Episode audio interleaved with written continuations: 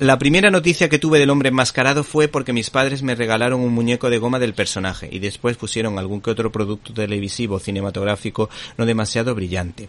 El caso es que Dolmen Editorial, que está apostando por grandes clásicos del cómic americano, ha sacado a la palestra un integral titulado El hombre enmascarado, el mercado de los esclavos de Mucar.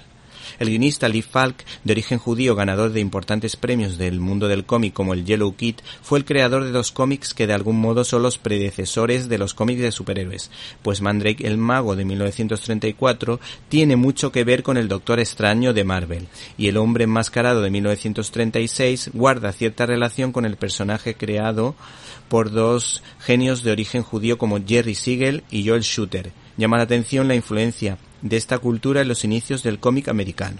Como dato curioso, el citado Lee Falk no solo fue guionista, sino también eh, fue, hay que decir que fue escritor y director de teatro, dirigiendo a famosos actores en sus obras como Marlon Brando, Charlton Heston, Paul Newman, James Mason o Shelley Winters, entre otros.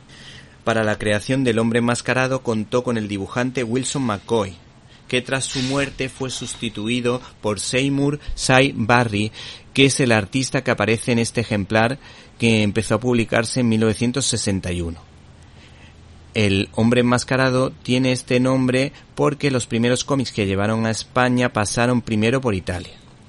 En España y en otros países fue, hay que decir que fue recoloreado en rojo porque el morado no le gustaba demasiado a nadie. Este personaje que dejaba su sello marcado con el símbolo de la calavera. ¿Te está gustando este episodio?